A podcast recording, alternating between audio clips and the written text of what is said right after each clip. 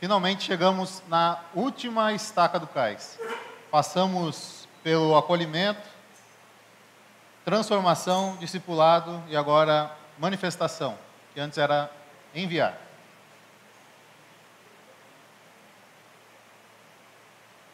Começamos pelo vinde e terminamos pelo ide.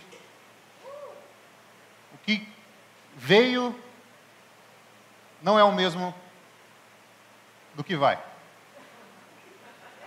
Muda a pessoa, muda o interior, muda tudo. Deus é tão perfeito que a melhor forma de você mostrar como como isso funciona é por meio da borboleta. Começa como uma lagarta, passa por um processo de transformação, e quando ela é libertada daquele casulo, ela é outro ser, totalmente diferente daquele que ele já foi um dia. Assim é Deus conosco. Quando nós somos acolhidos por Deus, nós passamos a um processo de transformação. Esse processo de transformação ele é mais instigado se nós somos discipulados. Até que um fim nós estamos prontos para ir.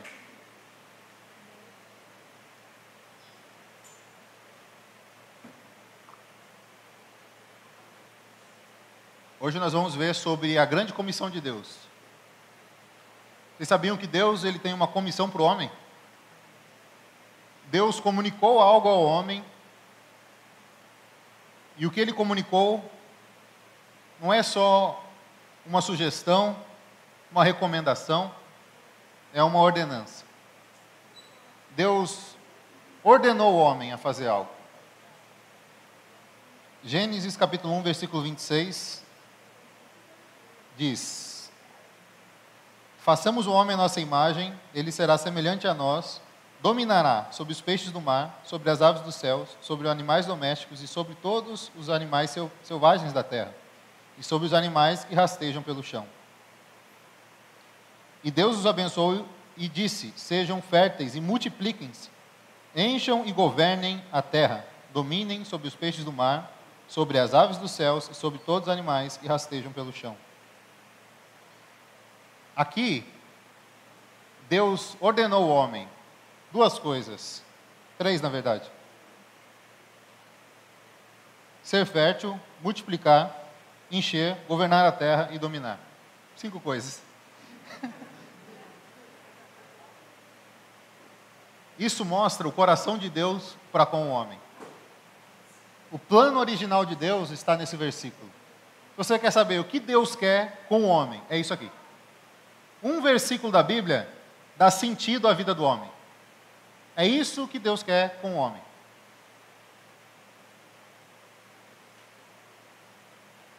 O plano original de Deus foi frustrado por Satanás.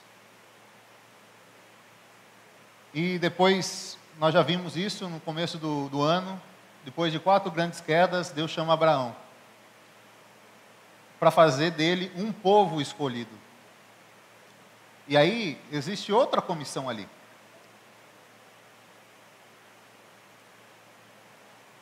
ele cria, Gênesis,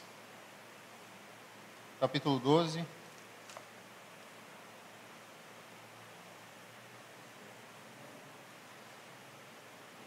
Versículo 1.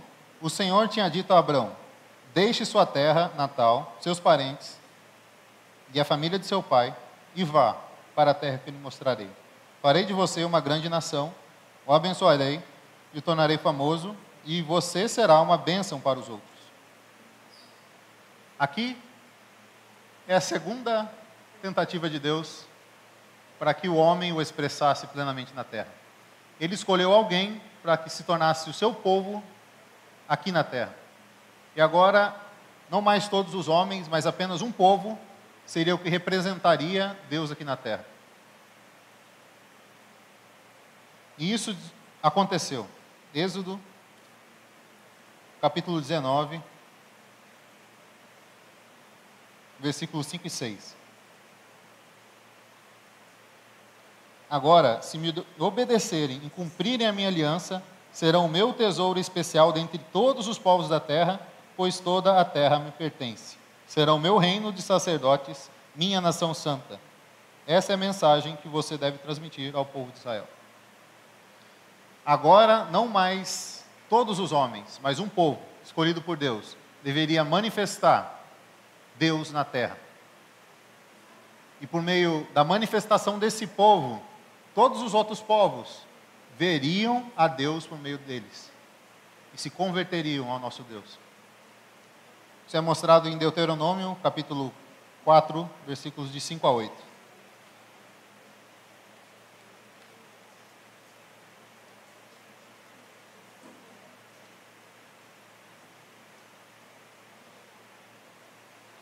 Vejam agora, eu lhes ensino esses decretos e estatutos conforme me ordenou o Senhor, meu Deus, para que vocês as cumpram na terra em que estão prestes a entrar para tomar posse dela. Obedeçam-lhe por completo e assim demonstrarão sabedoria e inteligência às nações vizinhas. Quando elas ouvirem esses decretos, exclamarão: Como é sábio e prudente o povo dessa grande nação!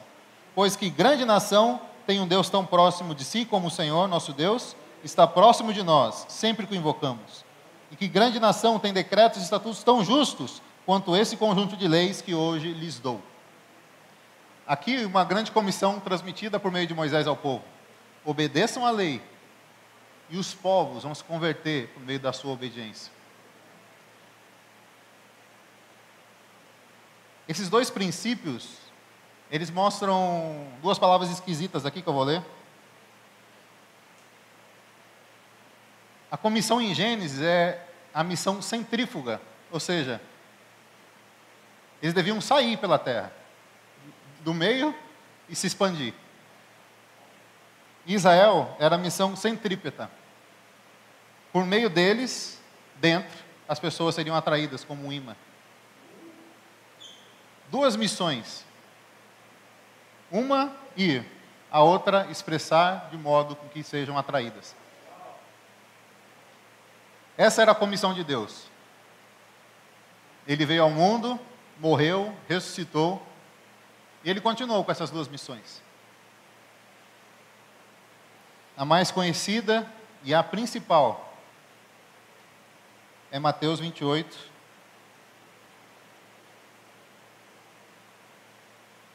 dezoito a 20. Jesus se aproximou deles e disse: Toda autoridade no céu e na terra me foi dada. Portanto, vão e façam discípulos de todas as nações, batizando-os em nome do Pai, do Filho e do Espírito Santo. Ensinem esses novos discípulos a obedecerem a todas as ordens que eu lhes dei. E lembrem-se disso, estou sempre com vocês até o fim dos tempos. Essa é a grande comissão que nós conhecemos. Deus morreu, ressuscitou e enviou os seus discípulos.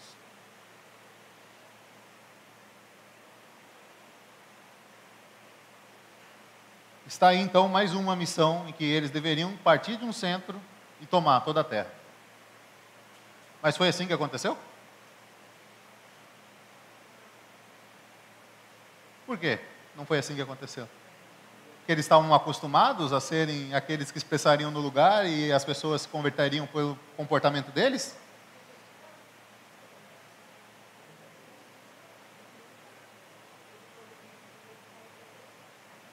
que será que não aconteceu? De certa. Pode falar. Isso. Uma das questões é, eles pregaram para os judeus. Os judeus não eram muitos. Chegou uma hora que acabou o judeu. E aí eles montaram a igreja em Jerusalém. A igreja é o mistério de Cristo. Mas ela, se não for usada da maneira com que foi comissionada, ela é um grande impedimento para a manifestação de Cristo na terra. Efésios capítulo 4 mostra como a igreja funciona. Efésios 4, capítulo, é, versículo 12, 11, 11 a 13, perdão. Ele designou alguns para apóstolos, outros para profetas, outros para evangelistas, outros para pastores e mestres, Eles são responsáveis por preparar o povo santo para realizar sua obra e edificar o corpo de Cristo, até que todos alcancemos a unidade da fé e o conhecimento do Filho de Deus, produzem e amadureçamos, chegando à completa medida da estatura de Cristo. Essa é a função da igreja na terra: preparar para manifestar. Um caráter temporário da igreja se tornou definitivo os discípulos permaneceram em Jerusalém. Eu não vou entrar aqui em detalhes, mas os grandes teólogos falam, eles não cumpriram Atos 1:8. E por isso aconteceu Atos 8:1, que é quando começa a perseguição em Jerusalém. Eles foram obrigados a saírem de Jerusalém. Por um lado, a igreja ela existe como essa missão centrípeta. As pessoas são atraídas pelo viver da igreja pelo modo com que nós nos comportamos aqui, pelo modo como nós fazemos o nosso culto, pelo modo com que nós levamos a nossa vida em conjunto, as pessoas são atraídas. E esse é o modo de evangelizar. Mas não é o principal. A grande comissão de Deus foi dada aos discípulos. E essa comissão é centrífuga, é para ir tomar toda a terra. Mas Éfeso deixa claro que a igreja tem uma função importante é preparar as pessoas. Nós precisamos ser preparados. Nós não estamos preparados para ir aos confins da terra. Logo nós vamos ler é, alguns exemplos e eu vou voltar nesse assunto. Afinal de contas, então, o que a igreja deve fazer? Qual é a missão da igreja enquanto conjunto de pessoas. Nós aqui, 50 pessoas, estamos aqui fazendo o quê? Por que nós não estamos lá fora? A primeira coisa que uma igreja faz é adorar a Deus. A adoração a Deus é o princípio da igreja. Os ajuntamentos existem para adorar a Deus. O ser humano precisa adorar a Deus. Precisa adorar a Deus em conjunto precisa adorar Deus com as pessoas. É por isso que existe a igreja. Então, Colossenses capítulo 3. Versículo 16.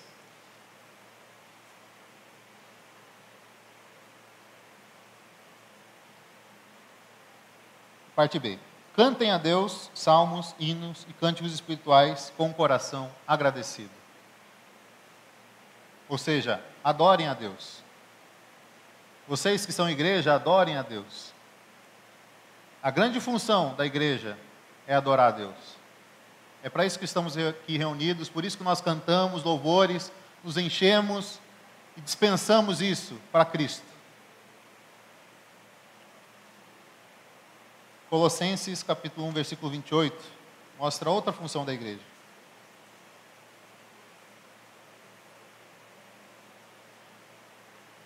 Portanto, proclamamos a Cristo, advertindo a todos e ensinando a cada um com toda a sabedoria, para apresentá-los maduros em Cristo.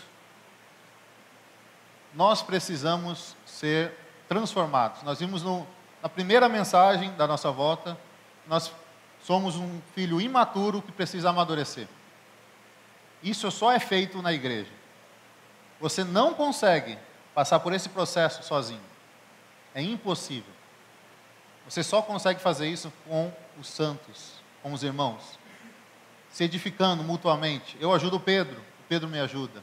Eu ajudo o Tabo, o Tabo me ajuda. A ajuda que ele me deu não é a mesma que o Tabo me dá. A edificação que ele me dá não é a mesma que o Pedro me dá, e assim eu vou sendo edificado.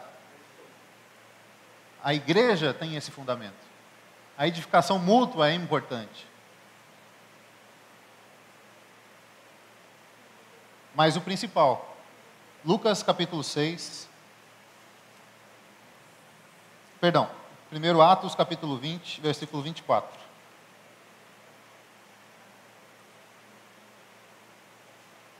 Testemunho de Paulo. Mas a minha vida não vale coisa alguma para mim, a menos que eu a use para completar a minha carreira e a missão que me foi confiada pelo Senhor Jesus dar testemunho das boas novas da graça de Deus. nós precisamos dar testemunho das boas novas de Deus.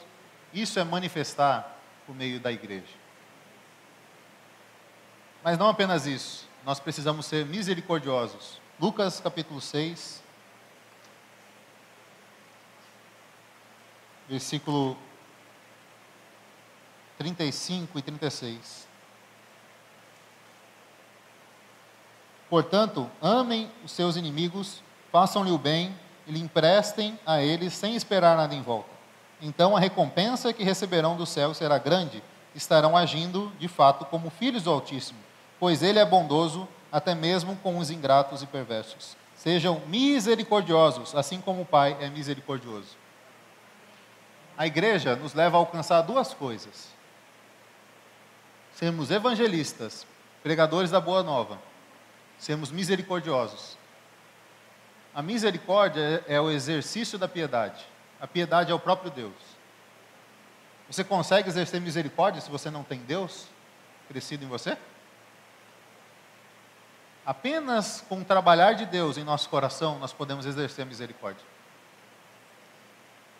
A igreja são pessoas que se edificam mutuamente, que exercem a misericórdia, que evangelizam as boas novas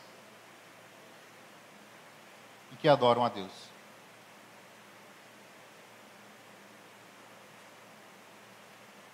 Mas na prática, como isso funciona?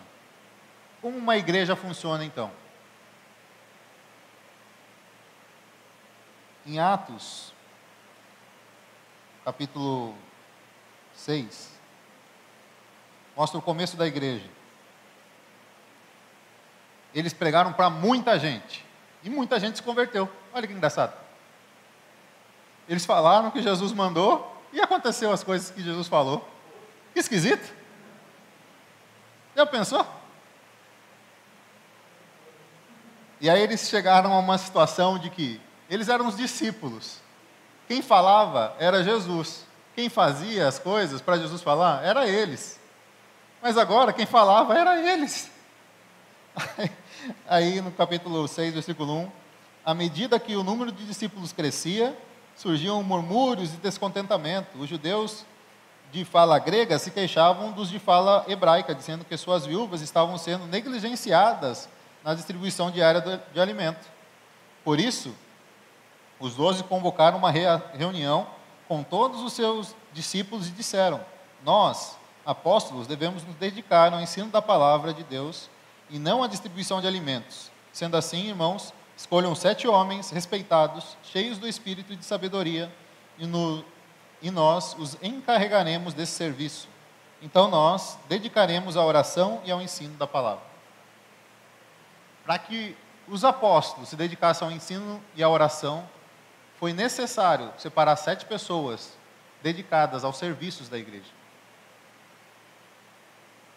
Para que o evangelho chegue até as pessoas, existem algumas necessidades práticas e essas necessidades práticas são feitas por pessoas que não estão evangelizando. Então, eu estou evangelizando, estou cumprindo a grande comissão, mas aquela pessoa ali que está cuidando das câmeras, não. É assim que funciona? Esse é o funcionamento da igreja. Não é mais o indivíduo que era em Gênesis, agora é um corpo o corpo vai. Todas as pessoas são participantes. Então, os que servem fazem com que a palavra chegue até as pessoas. Sem os serviços, não há palavra. Outro ponto importante, Mateus, é, perdão, Lucas capítulo 8.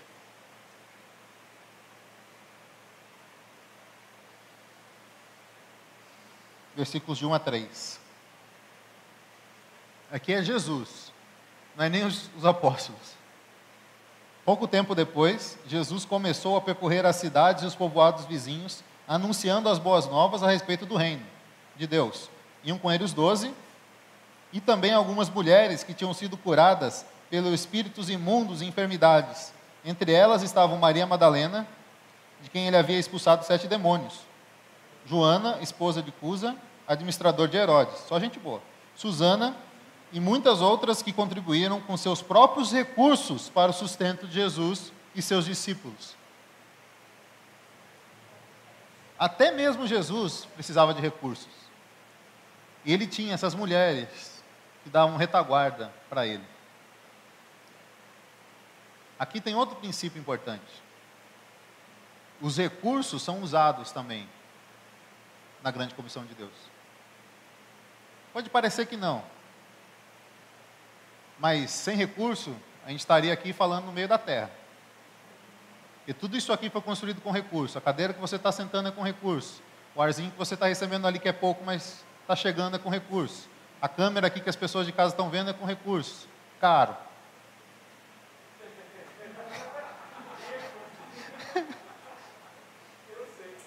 Até a máscara que vocês estão usando, para que possa ter reunião, é, envolve alguns recursos. Tudo envolve. Jesus, para cumprir seu ministério, precisava também. E essas mulheres foram fiéis. A primeira citada aqui é Maria Madalena. Para quem ele apareceu primeiro depois de ressuscitar?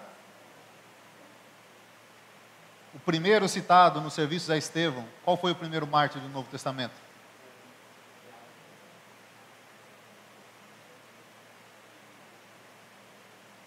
Eles cumpriram a missão. Mesmo não sendo aquela missão. Mas eles contribuíram e tiveram parte. Mas nós não podemos esquecer que a palavra ainda é a que ganha as pessoas. Afinal de contas, o que é importante então? A pessoa que fala ou a palavra? O que vocês acham? A pessoa é importante? O Tabo já falou que não aqui.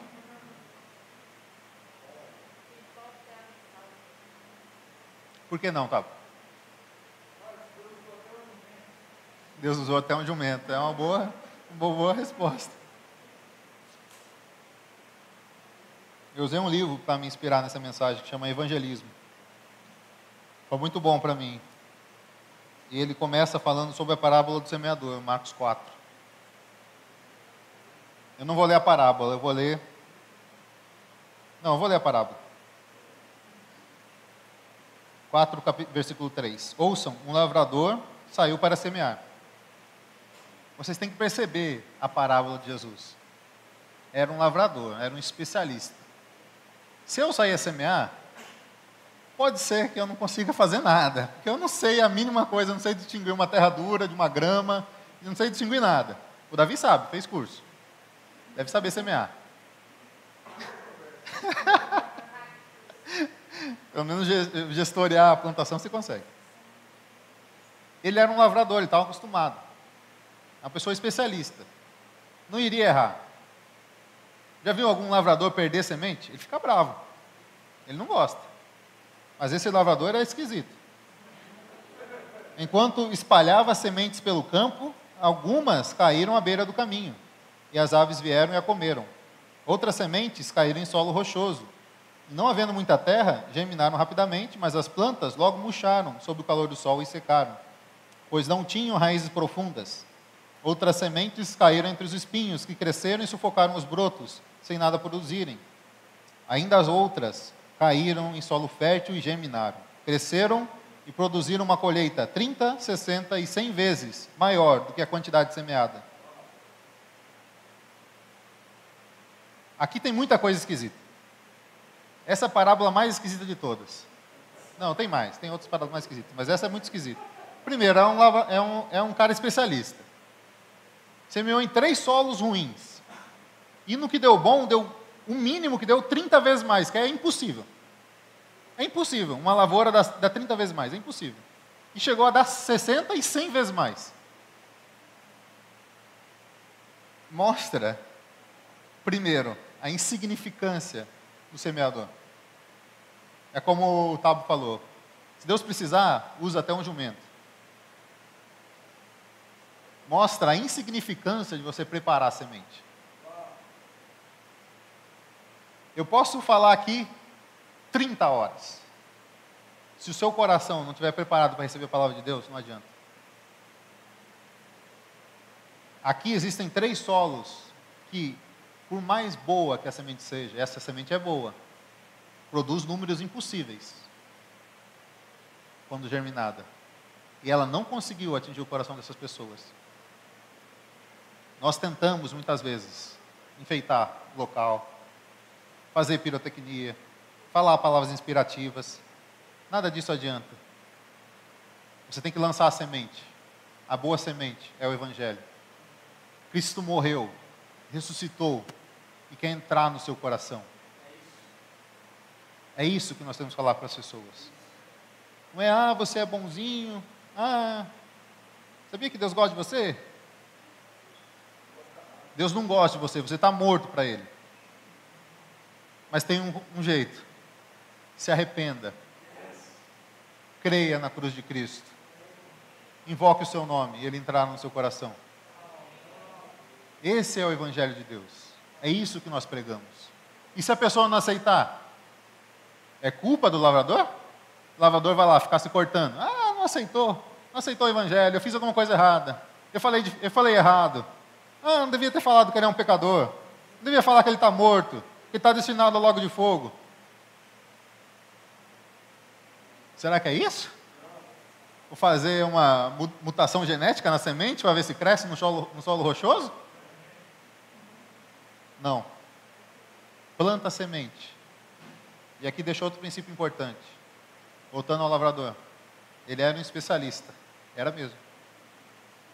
Ele semeou para dar fruto. Mas três solos não deram fruto. Muitas vezes nós caímos na percepção: Deus nos escolheu? Nos predestinou? Para que eu preciso falar para todo mundo? Porque um bom lavrador, um bom, não sabe qual o solo que está semeando. Nós não sabemos de nada sobre o coração das pessoas. Nós não sabemos quem Deus predestinou. Por isso nós pregamos a todos. Se não germinar, tudo bem. A semente foi colocada ali.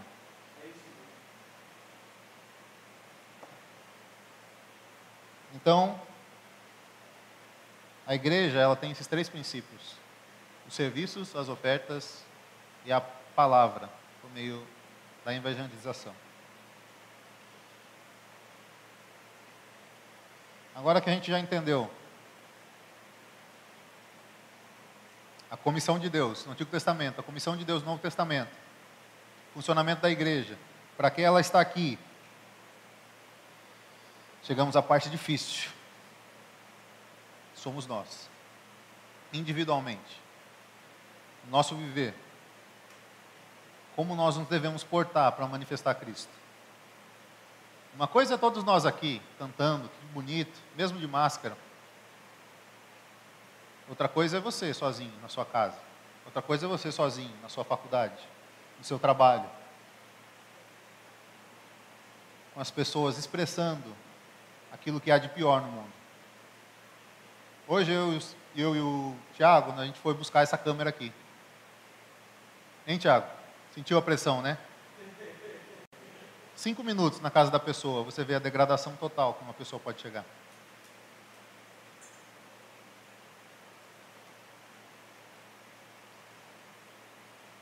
Cristo precisa habitar em nós. Então eu vou ler agora alguns princípios que mostram como nós devemos ter um relacionamento com Cristo. Como que Cristo pode entrar na nossa experiência de modo que nós possamos expressá-lo manifestá-lo em nosso viver diário. Romanos capítulo 6, versículos 6 e 7.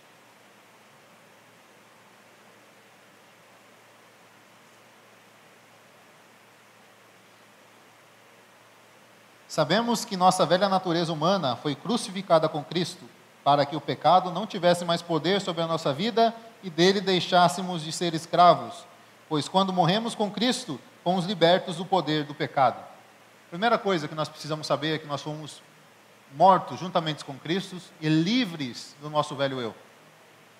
Primeira coisa que nós precisamos fazer é crucificar o nosso velho homem, a nossa velha maneira de agir, Ah, mas eu sou novinho. Pois é, você é velhão, cara. Seu velho homem tem seis mil anos, sabia?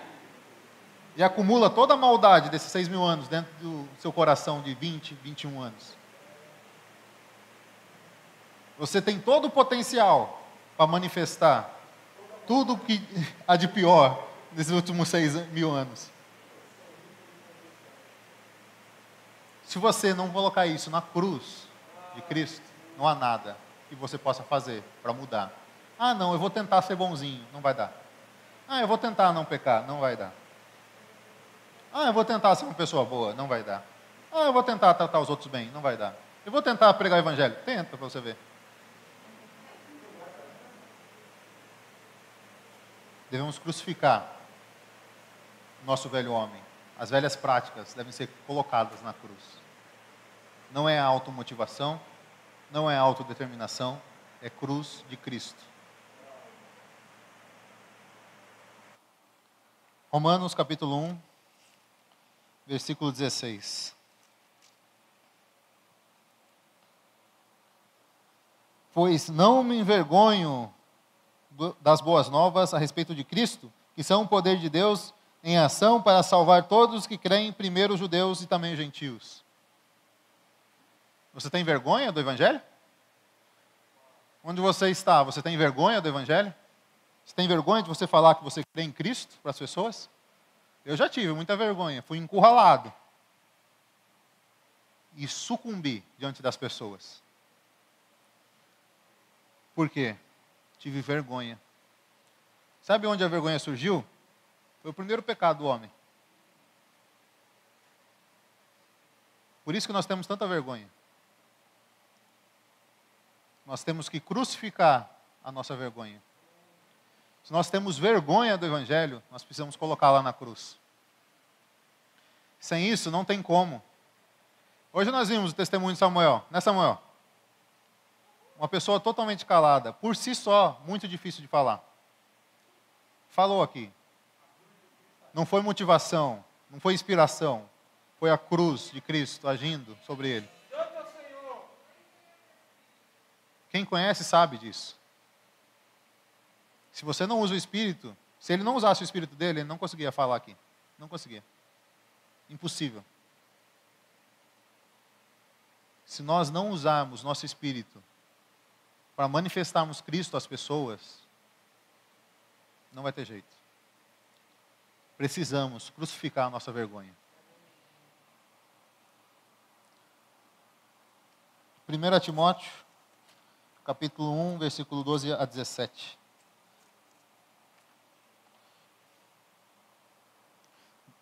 1 Timóteo 1, 12 a 17. Agradeço aquele que me deu forças, Cristo Jesus, nosso Senhor, que me considerou digno de confiança e me designou para servi-lo. Embora eu fosse blasfemo, perseguidor e violento, contudo recebi misericórdia porque agia por ignorância e incredulidade. O Senhor fez sua graça transbordar e me encheu de fé e do amor que vem de Cristo Jesus. Esta é a afirmação digna de confiança e todos devem aceitá-la. Cristo Jesus veio ao mundo para salvar os pecadores, e eu sou o pior de todos. Nós temos que admitir que nós somos os piores dos pecadores. O pecado habita em nós e nós não conseguimos dominá-lo. Mas ele não acaba aí. Versículo 16. Mas foi por isso que eu, o pior dos pecadores, recebi misericórdia, para que assim Cristo Jesus mostrasse quanto é paciente. Desse modo, sirvo de exemplo a todos os que vierem a crer nele para a vida eterna. Você acha que você não é capaz?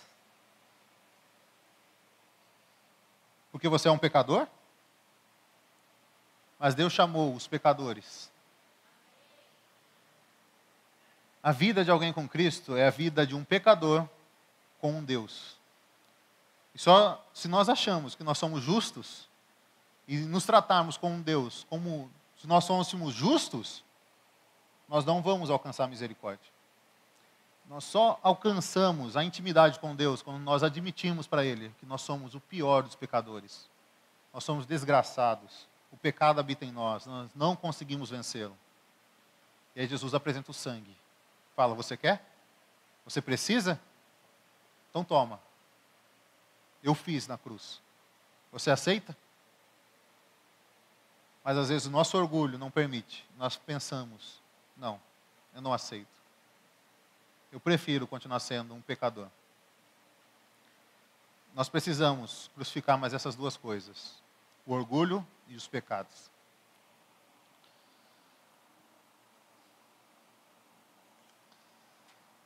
Capítulo 2, é, 2 Coríntios, capítulo 4.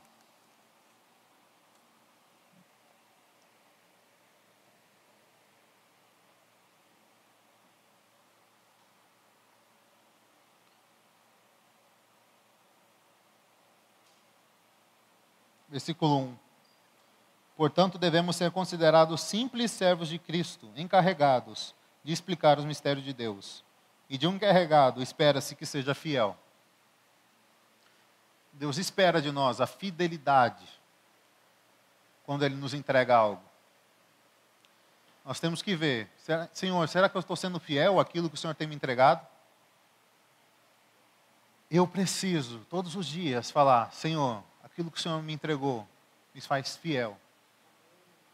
A fidelidade para com o Senhor é recompensada. Deus nos entregou as pessoas que estão ao nosso redor, da nossa faculdade, nosso trabalho, a nossa família. O que nós somos para elas? Será que nós somos o caminho da salvação para elas? Será que nós estamos sendo fiéis ao Senhor?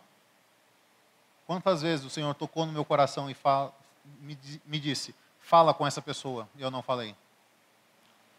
Quantas, quantas vezes o Senhor falou, ora por essa pessoa, e eu não orei? Eu fui um servo imprudente diante do Senhor. Mas eu oro todos os dias, o Senhor trabalha no meu coração. Eu quero ser um servo fiel aquilo que o Senhor me comissionou, eu quero manifestar.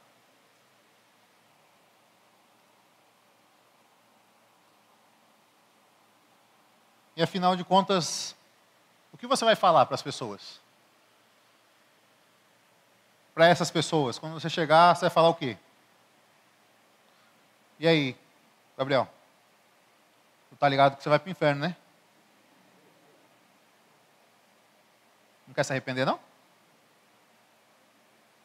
Talvez a pessoa te ignore, talvez ela te xingue, talvez ela vá embora. Só existe uma forma de você apresentar Cristo para as pessoas: é apresentando Cristo. O próprio Jesus fez isso. João capítulo 4. Tem uma das histórias que eu mais gosto na Bíblia, a mulher samaritana. Tinha uma pessoa que não merecia receber o evangelho era ela. Quantas pessoas você já não olhou e falou assim: essa pessoa não merece o evangelho? Essa mulher não merecia o evangelho. Não merecia. Poucas pessoas Jesus dispensa o discípulo e vai falar pessoalmente. Essa mulher foi uma delas. Ele foi falar com a mulher samaritana, chegou lá, aqui no capítulo 7, não, versículo, é, capítulo 4, versículo 7. Por favor, dê-me um pouco de água para beber. Se tem uma pessoa que nós temos que aprender como abordar as pessoas, é Jesus. Ele chegou para uma mulher e pediu água para ela. Ele puxou uma conversa, ele puxou um papo. Meio-dia, sol de 50 graus, só ele e ela. Que romântico. Me dá água aí. Depois ela fala: Você é judeu. Eu sou mulher de Samari... eu sou mulher... uma mulher samaritana. Versículo 9. Aí ele fala: é, é, ela, ela continua: Como é que é, é, como é que me pede água para beber? Ô, oh, truta, a gente é tretado, mano. Como é que você vem aqui e pede água, mano? Vaza. Some daqui. Eles eram inimigos para piorar. Ela, aí Jesus responde: Se ao menos vocês soubessem que presente Deus tem para você e com quem está falando, você me pediria e eu lhe daria água viva. Que conversa em pé nem cabeça? Foi ele que pediu água e agora ele está falando que ele vai dar água viva para a pessoa. Aí mostra um dos princípios do Evangelho. O Evangelho é esquisito mesmo. Você entrar numa conversa que você prega o Evangelho para a pessoa, é estranho mesmo. É esquisito, você vai ter que fazer uma volta. Em algum momento você vai ter que falar um negócio que não está muito certo, certo, não. Pô, está chovendo. Ah, legal, está chovendo. É uma bênção de Deus chover, né? Graças ao Senhor. E aí, você acredita em Deus? Jesus Cristo é maravilhoso, ele fez chover, olha só que bênção. Mas está chovendo há 50 dias, graças ao Senhor. Jesus, ele era simples na sua abordagem. Às vezes nós tentamos fazer coisas miraculosas, pregar em altos púlpitos. Chegava a pessoa e falar que ela vai para o inferno, que ela é uma pecadora, que ela é uma indigna. É tudo verdade. A questão é como você vai falar. Um dia ela vai descobrir isso. Quando ela se deparar com a cruz, ela vai se descobrir. Nossa, eu sou uma pecadora. Nossa, eu ia para o lago de fogo. Eu preciso me arrepender. Diante da cruz, eu preciso me arrepender. Mas é você que vai contar isso para ela? Talvez sim. Dependendo do caso, talvez sim. Mas na maioria dos casos, você deve falar de Cristo. Isso, como você vai falar de Cristo? Para as pessoas do seu convívio. Uma coisa eu estou passando na rua, passando outro cara, fala assim, fala com esse cara aí. Chega os caras, ô, campeão, hora é? Fala, três e cinco. Uh, hora boa para acalmar o nome do Senhor, hein? Fala comigo, Senhor Jesus. Quer receber uma oração? Meio esquisito mesmo. E você vai embora. E provavelmente a pessoa foi salva ou não, depende do solo, mas você não sabe. Mas e as pessoas do nosso dia a dia? Como é que faz? Eu tenho um comportamento que não é igual de Cristo. Eu tenho uma mentalidade, expresso e manifesto atributos que não são de Cristo. Essa conversa não cola mais. Então, como eu faço? Hein? Você precisa aplicar a cruz de Cristo na sua vida. Você precisa conhecer a Cristo. Você precisa experimentar a Cristo. Você só fala daquilo que você está cheio. Você só expressa aquilo que você está contemplando. passou da abordagem, agora é um viver. A manifestação de Cristo não são palavras, é um comportamento. Não adianta, nós já vimos, não adianta você forçar ter um bom comportamento, você não vai ter. Você é pecador, o pecado vai te pegar. É só aplicando a cruz de Cristo, é só conhecendo a Cristo, conhecendo os atributos dele, tendo intimidade com ele, Aí você vai chegar para o seu amigo e de repente você vai estar tá falando de Cristo, sem nem saber por que você está falando. E aquele seu amigo está escutando, ele vai te ignorar na primeira, na segunda, na décima vez. Mas vai até um dia, ele vai estar lá, em algum lugar do mundo, pecando. Vai sentir um vazio gigante, sem fim, e um vazio, e um vazio. Ele fala assim: Eu vou morrer. Aí no outro dia ele vai te encontrar. E ele vai perceber que você não tem esse vazio. Ele vai falar assim, camarada, o que você tem aí? Que água que é essa? Me passa aí. Eu estou morrendo. E eu vejo você tão vivo. O que, que acontece com você, cara? Como é que você consegue estar vivo nesse mundo? Eu tenho um amigo. O nome dele é Jesus Cristo. Ele também pode ser seu amigo. Você quer? Pronto. Cristo chegou até a pessoa. A semente foi lançada. Agora é com Cristo. E depois, você falou de Cristo, você foi desmascarado, meu amigo. Pode usar a máscarazinha para limitar o Covid, mas não vai ter como. Os seus atos vão justificar a sua pregação. Chega a certo ponto que você vai sendo limitado, espremido. Paulo experimentou isso. Quanto mais ele falava, mais ele era espremido e limitado. Por quê? Porque ele precisava manifestar Cristo. E é nisso que nós vamos entrar agora.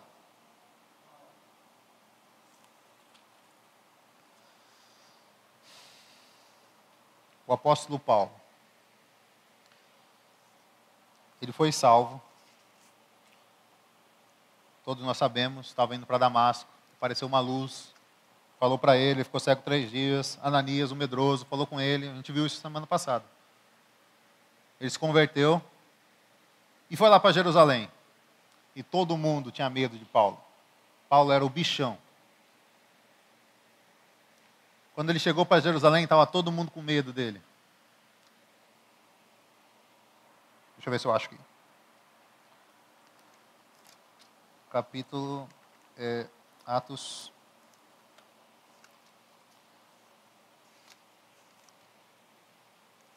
capítulo 9, versículo 27.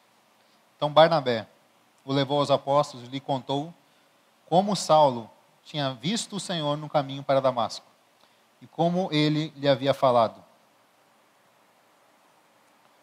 E aí Paulo contou. Barnabé recebeu Paulo.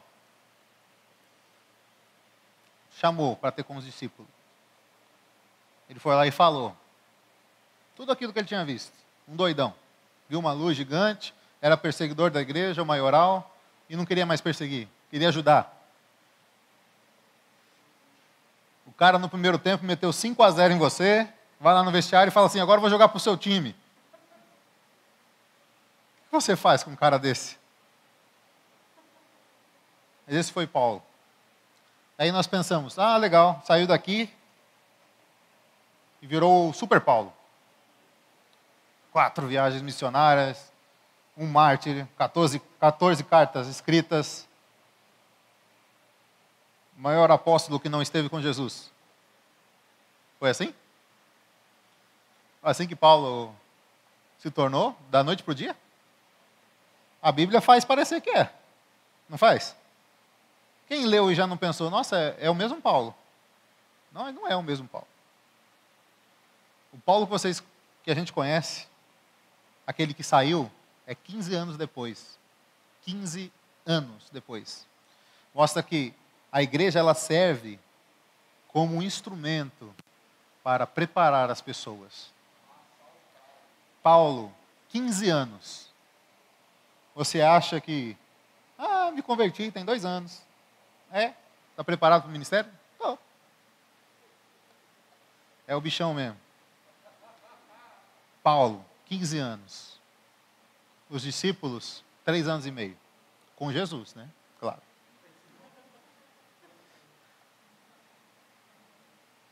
Nós precisamos de tempo. E esse tempo tem que ser usado para que nós cresçamos na experiência com Cristo. Paulo usou 15 anos experimentando Cristo, buscando Cristo, entendendo Cristo, aquele que ele não conhecia, Jesus Cristo. Quem foi Jesus? Ele sabia de tudo tem falas nas cartas dele que são idênticas às falas de Cristo. Só que Lucas só escreveu a passagem depois. Só que Marcos só escreveu a passagem depois. E como a fala dos dois é igual? Hein, Mota? Me fala que eu não sei. Revelado pelo próprio Cristo. O próprio Jesus contou a ele: Vem cá, meu amigo. Você que era meu inimigo. Tinha um dia que eu estava lá, curei um leproso. A minha vontade é que todos ali fossem curados.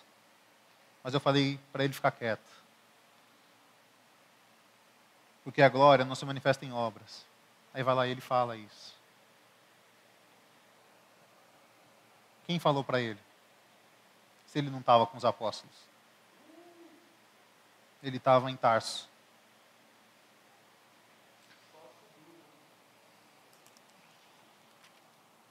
Capítulo. Deixa eu me achar aqui. Capítulo 11, versículo 25. Então Barnabé, depois de mais ou menos 14 anos, foi a Tarso procurar Saulo. Quando encontrou, levou-o para Antioquia. Ali permaneceram com a igreja um ano inteiro, ensinando a muitas pessoas. Foi Antioquia os discípulos foram chamados de cristãos pela primeira vez. Por quê? Por que, que em Antioquia eles foram chamados de cristãos? Era uma igreja saudável. Diferente de Jerusalém, que quis ficar, Antioquia sabia qual era a obra e qual era a comissão de Deus. Matei. Depois de um ano, capítulo 3, versículo 1, entre os profetas e mestres da igreja de Antioquia estavam Barnabé e Simeão chamado Negro, Lúcio de Sirene, Manaém, que tinha sido criado com Herodes Antipas, e Saulo. Saulo era o menor deles. A Bíblia sempre trata do maior para o menor. Certo dia, enquanto adoravam o Senhor, no princípio da igreja, jejuavam, hein, Tiago? 15 anos, hein, Tiago? O Espírito Santo disse: separem Barnabé e Saulo. 15 anos jejuando, hein? para realizarem o trabalho para o qual eu o chamei. Vem cá, Paulo, agora tu está pronto. Depois de 15 anos me experimentando, depois de ser útil para a igreja, vem cá, agora é comigo. Eu quero te usar. Mas não vai sozinho, não. Vai com Barnabé. Aquele que te pegou e te ajudou quando era criança que você achava que era o bichão e queria falar com os apóstolos, mas você não tinha essa moral. Mas ele tinha. Ele tinha confiança dos apóstolos. Ele era alguém testado e provado pelo Espírito Santo. E ele te ajudou. Ele vai te ajudar mais um pouco. Vai com ele. Ele vai te ensinar o que é missão. Ele vai te ensinar o que é evangelho. Ele vai te ensinar o que é sofrimento. E ele foi.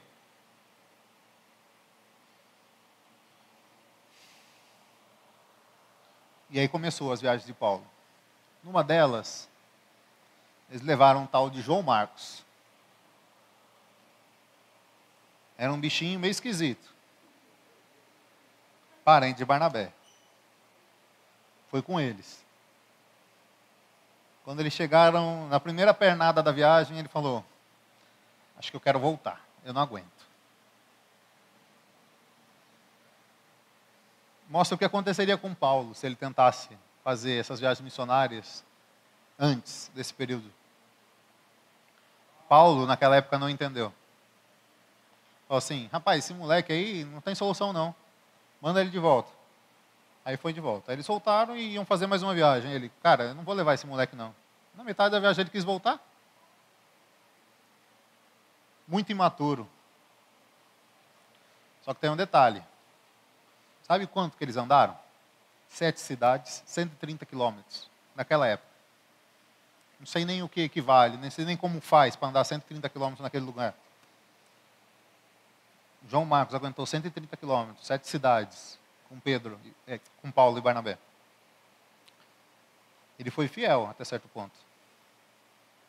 Nós provavelmente não aguentaríamos tanto sofrimentos, fome, vergonha.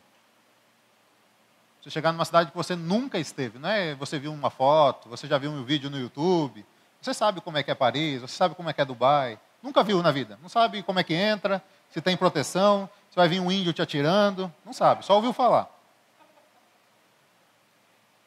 Não sabe onde dormir, não conhece ninguém na cidade. João Marcos aguentou todo esse tempo. Mas não suportou a viagem completa. Para você ser um missionário, você precisa ser preparado. E a igreja, ela cumpre esse ministério de preparar as pessoas para as missões. A nossa estaca original era enviar. Nós estávamos preparados para enviar vocês. Davi às vezes fala que queria chegar aqui, não tem ninguém, e todo mundo ia estar em algum lugar manifestando Cristo, sendo enviado até os confins da terra. Essa é a nossa responsabilidade. Mas a de vocês é o quê? Manifestar Cristo no dia a dia.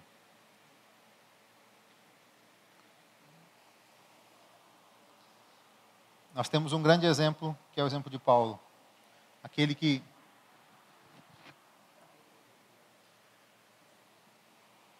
aquele que saiu nunca mais voltou. Esses são os missionários definitivos. Talvez um dia Deus chame alguns aqui para serem missionários definitivos.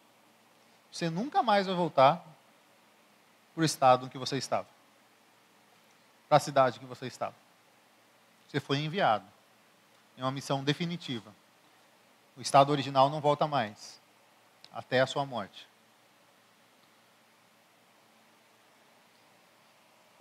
Eu conheci uma pessoa que fez isso. Ela era um irmão, Clélio. Ele era um mendigo. Por 20 anos. E pela igreja, ele foi alcançado. Lembra que nós lemos lá? Evangelho e misericórdia. Primeiro pela misericórdia depois pelo Evangelho.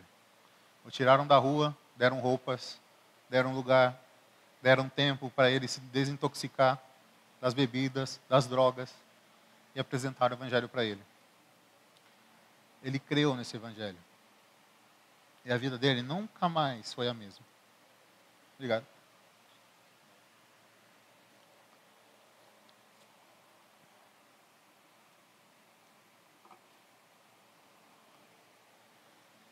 Deus o preparou, transformou a vida dele. Ele foi útil para as igrejas durante dez anos. Indo às igrejas e mudando a situação delas. Cidade com poucas pessoas ali, fiéis. Ele ajudava com muita paciência, com muito amor. O amor que ele recebeu dos irmãos. O amor que ele recebeu de Cristo. Há dois meses ele morreu de infarto. Até o final da sua vida, ele foi importante para levar o evangelho às pessoas. Ele nunca mais voltou para o estado original dele. Ele partiu para uma vida com Cristo, até que finalmente encontrou. Talvez este seja o destino de alguns. Talvez este seja o meu destino. Eu não quero mais ficar na minha própria situação, na minha própria vida, pensando nas minhas próprias coisas. Eu quero ser uma pessoa que alcança outros.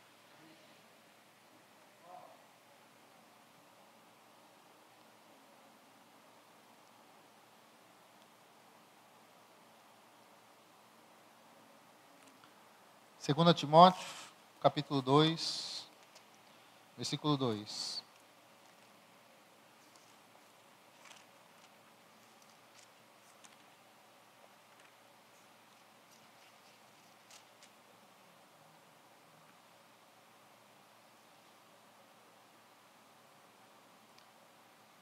Você me ouviu ensinar verdades confirmadas por muitas testemunhas confiáveis. Agora, ensine-as a outras pessoas de confiança para que possam transmiti-las a outros. Paulo pegou alguém, Timóteo, depois daquele, daquela tragédia com João Marcos, ele pegou alguém chamado Timóteo e falou: Amiguinho, chega aí. Vou te ensinar umas Paranauê aí. Se liga.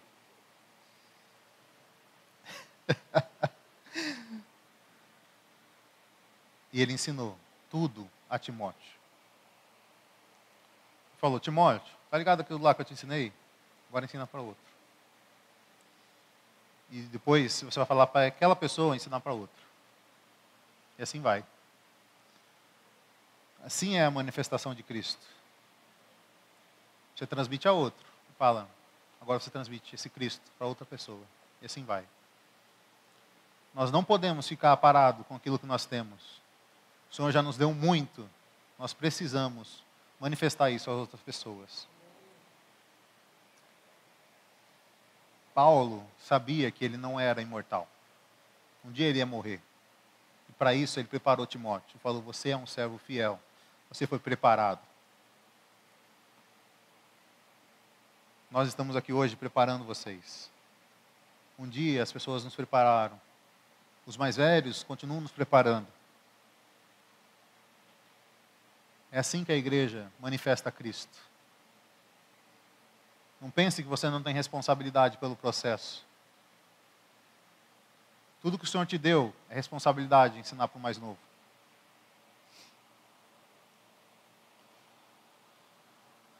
Finalmente nós chegamos nas missões temporárias. Vamos ser sinceros conosco. Nós temos uma vida. Poucos são chamados para não voltar nunca mais. Mas isso não impede que nós façamos e sejamos missionários. É, Para isso eu não vou falar sozinho. Eu vou contar com a ajuda do Gabriel Mota, da Rebeca Mota. Nós vamos fazer um caiscast aqui. De maneira prática. Com perguntas. Para ajudar vocês. Vocês têm que ter um coração de ser missionários por um mês, por um dia, por uma semana, por um ano, para a vida toda. Esse tem que ser o seu coração. Se esse não é o seu coração, peça a Cristo, fale, Senhor, que parte eu não te conheço? E quando eu te conhecer, esse sentimento vai vir. Não tem como que é a comissão de Deus para os seus apóstolos, aqueles que são íntimos dele. Eu vou passar um vídeo para a gente se preparar e aí a gente começa.